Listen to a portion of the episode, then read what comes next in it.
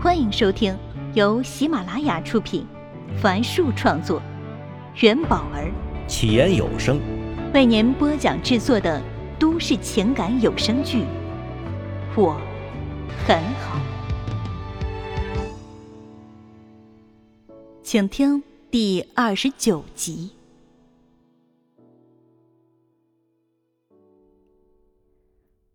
顾城见马卫国也没有提问的意思。就总结道：“啊，以上呢，就是我和温暖的竞聘项目，相亲连连看，谢谢各位。”说完，他看了一眼温暖，放下话筒，走下台，坐回到座位上。马卫国站起身，走上台，拿起话筒，环视一周后说：“呃，各位同仁，下午好啊！很抱歉，回到电视台以后呢。”我一直没有机会跟你们说些什么。三十多年前，我进了江城电视台，见证了江城台的从无到有，一路走向辉煌的历程。呃，那时的电视台是大家都想进的单位啊，谁要是在前面说句我是电视台的，别人是会另眼相看的。台下好几个老员工都露出了久违的笑容。十年前，组织把我调离了广电系统，去了市建设局。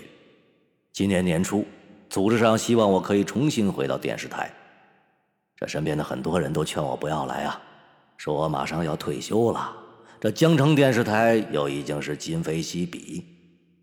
反正啊，什么理由都有吧，就是怕我晚节不保。但是，我来了，我是党和人民培养的。哪里需要我，我就去哪里嘛。城市台目前是受到了挑战，但历史经验告诉我们，方法那总比困难多嘛。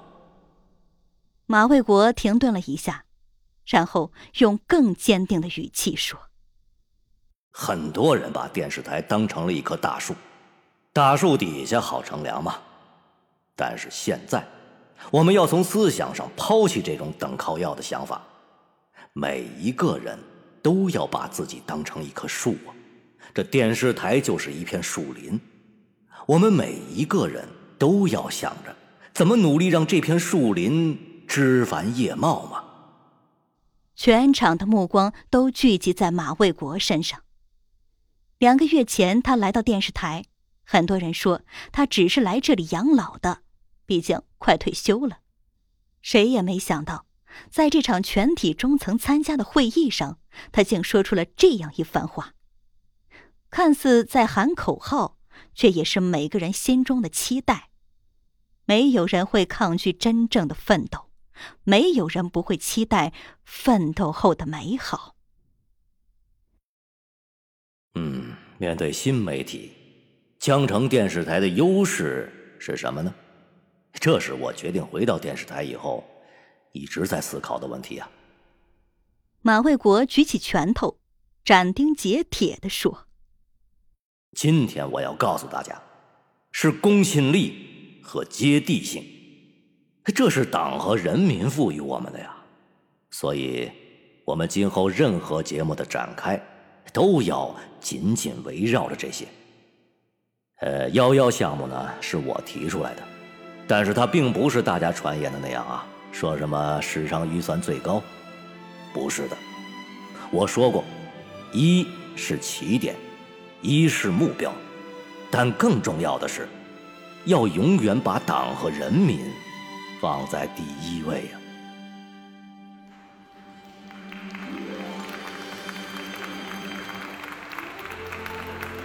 会场响起热烈的掌声。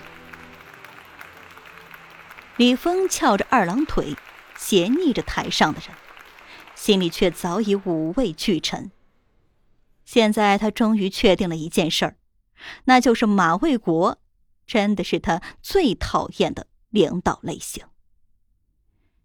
就在大家翘首以待马卫国能继续说下去时，这个头发已一半花白，但每一根头发都被打理得干干净净的男人说：“好了。”这次竞聘就到此结束台里会尽快公布结果。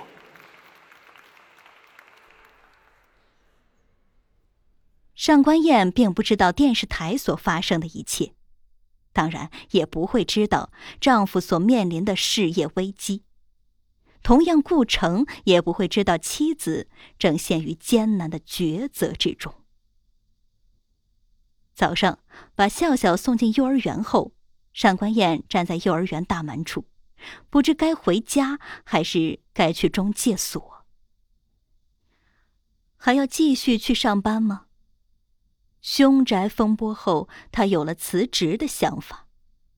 加之平时没有什么业务，罗大姐虽没说什么，她却如坐针毡，觉得所有人，哪怕是第一次进来的客户，都知道她无所事事，只会吃白饭。何况全职妈妈最大的职责就是培养好儿子。反正已经好些年没上班了，也不差这一年半载的。同时，中介所工作时间不固定，笑笑不可能一直麻烦陈静帮忙照顾的呀。所以，他今天就该辞职。但儿子最近有些反常，甚至给陈静打去了求救电话。他担心严加管教会适得其反。一想到平日里乖巧贴心的儿子，现在看到他就躲躲闪闪，他的心一下子揪了起来。同时，他已经领教过求职之路的艰辛，这个工作多么难得啊！更别说罗大姐无私的帮助和宽容了。所以，他不能辞职。或许，那个人可以帮忙照看笑笑。虽然他没有多大的把握，两种想法像交汇的冷热空气，彼此交错，互不退让。最后，上官燕还是去了中介所。到了中午，坐在他前面的业务员小谭一回来就说要请他吃饭。然后不由分说的就把他拉到了一个新开业广场的地下一楼，那里主营小吃，很多店铺外都站着营业员，他们拿着促销广告单争抢本就不多的客人。小谭指着前面一家面疙瘩店铺说：“姐，呃，等下呢，我带人来看商铺，你假装不认识我啊，然后拿出手机拍几张照片。”话刚说完。电话响了，小谭接起电话，往电梯口跑。尚宽燕愣在那里，全然不明白他的意图。两三分钟后，小谭回来了，后面还跟着一对穿着时髦的母女。呃，这个商业广场啊，刚开业，但是人气很不错的。哎，你们看，今天是工作日，这人流已经相当不错了。小谭热情的给这对母女介绍着。说话间隙，他还给不远处的上官燕挤了挤眼睛。上官燕明白他的意思，便拿起手机，装模作样的拍起了照。哎，因为是最后一套了，这来看铺的人有很多。在母女面前，小谭故意压低声音，用手悄悄指了指上官燕。现在买还算是一手房，你们要的话，要赶快下定金了。上官燕握着手机拍照的手僵持在半空中。哼，原来小谭是叫自己来做托的呀。